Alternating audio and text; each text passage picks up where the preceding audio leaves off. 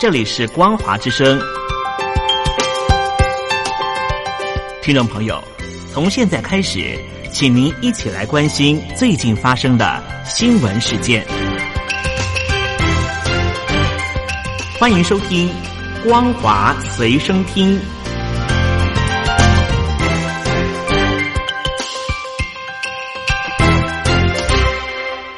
大陆听众朋友，你好，欢迎您收听这节光华随身听，我是东山林。中国科学家在四月二十八号登上了国际自然出版集团旗下的细胞研究期刊，最新研究成果显示。检视了一名确诊武汉肺炎的年长痊愈者身亡之后的遗体器官切片检查之后，发现，即便是病毒核酸检测三度呈现阴性，康复者的肺部依旧能够找到病毒。这份论文探讨的个案是一名七十八岁的女病患，她在一月二十七号因为跌倒住院，坦诚接受过确诊患者，她本人接着就出现了肺炎的症状。二月二号采样，经过反复的检测，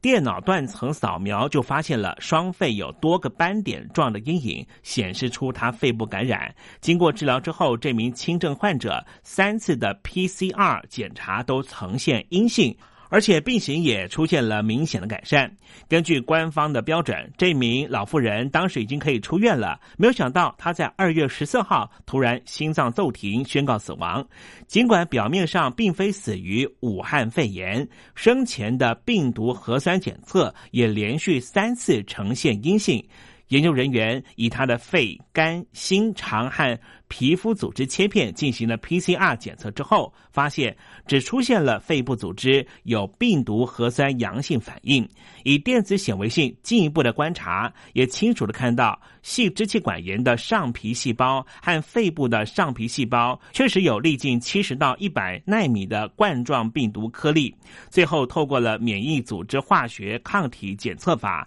确认只有肺部组织留有二零一九冠状病毒，肝、心、肠、皮肤和骨骼都没有出现相关的反应。另外，研究人员也发现，从肺部的组织切片发现，患者有弥漫性的肺泡损害，但是没有肺水肿。因此，研究人员强烈建议，对于法定可以出院的患者的支气管肺泡灌洗液进行 PCR 的核酸检测，同时延长检疫时间，并且特别对于有基础代谢障碍和免疫功能低下或肿瘤等基础疾病的年长患者进行追踪检查。来自于中国大陆武汉的新冠状病毒肺炎是全球蔓延，许多国家都想要调查病毒的来源。世界卫生组织的驻中国代表盖利最近表示，中国方面多次拒绝世卫组织参与调查病毒源头的要求，并且质疑武汉初期的官方数据的数字根本就是有问题的。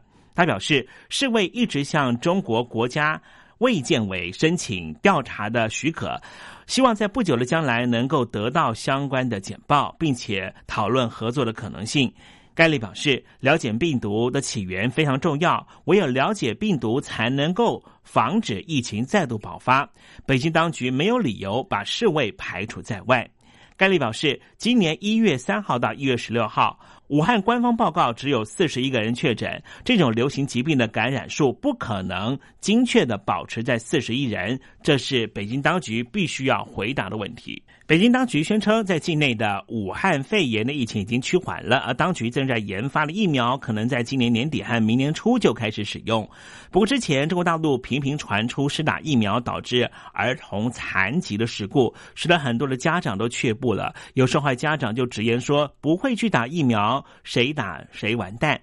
中国科技部日前表示，中国疫苗依照了五条技术路径进行，其中腺病毒载体的疫苗已经在三月底完成了一期临床试验，并且启动了二期临床。此外，不活化疫苗也进入了二期临床试验。因此，北京官方表示。最快在今年年底到明年初啊，就可以使用这种的武汉肺炎的疫苗，可以让全民接种，并且是疫情情况在年底之前就先让医护人员来使用。不过呢，之前受到了疫苗受害的儿童家长杨文娟就说，他的儿子因为接种了白百破疫苗而导致于残障。到目前都没有拿到任何的赔偿金。孩子十二岁了也没办法上学，疾控中心却不承认有因果关系。他表示，中国有多少孩子因为疫苗病毒而病亡和残疾，这些数据都是不公开的。这就是北京官方的惯性，自己根本不会去打新冠状肺炎的疫苗，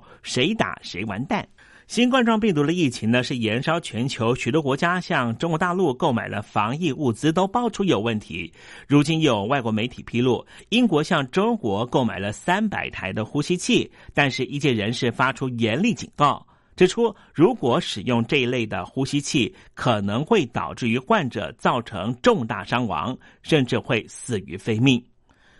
根据 ABC 的报道，上个月四号，英国从中国大陆购买了三百台的呼吸器，当时官员还向中国表达感谢。不料九天之后，一群医生和医疗管理人员发出了严重警告。他们在给政府官员的信中告知，他们收到了两百五十台的呼吸器。这是中国大陆很大的一家厂商所出产的产品——香格里拉五一零型。一些人士在信中表示，如果使用这些呼吸器，可能会导致于伤患的重大伤亡。医师指出，这一批呼吸器的氧气供应量不稳定，而且不可靠，制造了质量相当的基本，根本没办法正常清洗。在氧气的连接管也不符合欧盟的规格。除了对于中国大陆制造的呼吸器质量严重担忧之外，他们还表示，因为英国医师不熟悉这种设备，因此并不适合在当前的危机中使用。而英国也并非是单一案例，随着武汉肺炎病毒在世界扩散，采购物资的问题也困扰许多国家。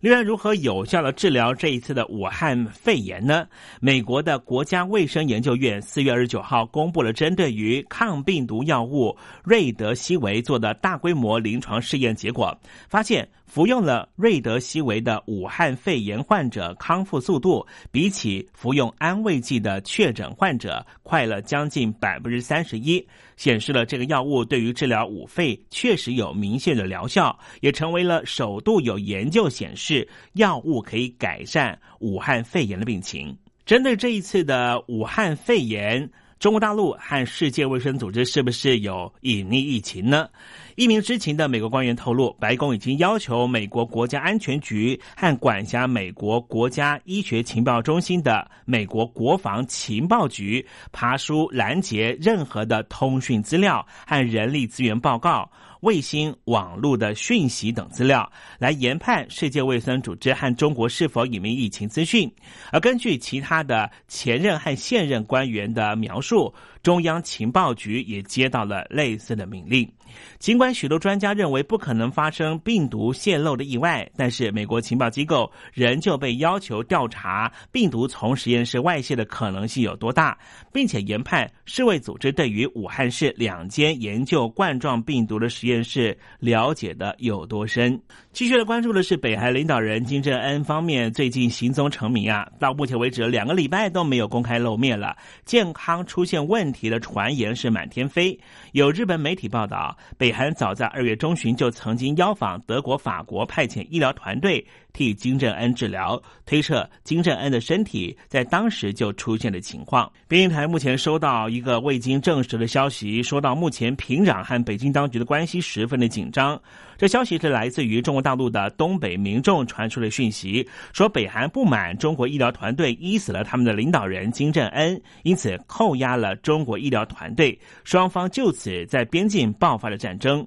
这个消息是来自于中国大陆旅美的政论评论家陈破空的说法。陈破空表示，他收到了中国大陆的东北地区民众发来的消息，表示呢，中国和朝鲜就在边界发生了战争，这是武装冲突，或者说是小规模的战事。时间是在四月二十六号的凌晨，地点是在鸭绿江五十公里左右的范围。双方交战，中国方面呢是派出了三千名的特工，想要强行进入北朝鲜；朝鲜方面呢是派出了人民军边防部队，猛烈的还击。根据未经证实的消息，这场战役造成了中国大陆的八百名的特工当场死亡，还有特务甚至。被俘虏到北韩，北韩的伤亡数字目前并不明白。以上新闻由东山林编辑播报，感谢您的收听。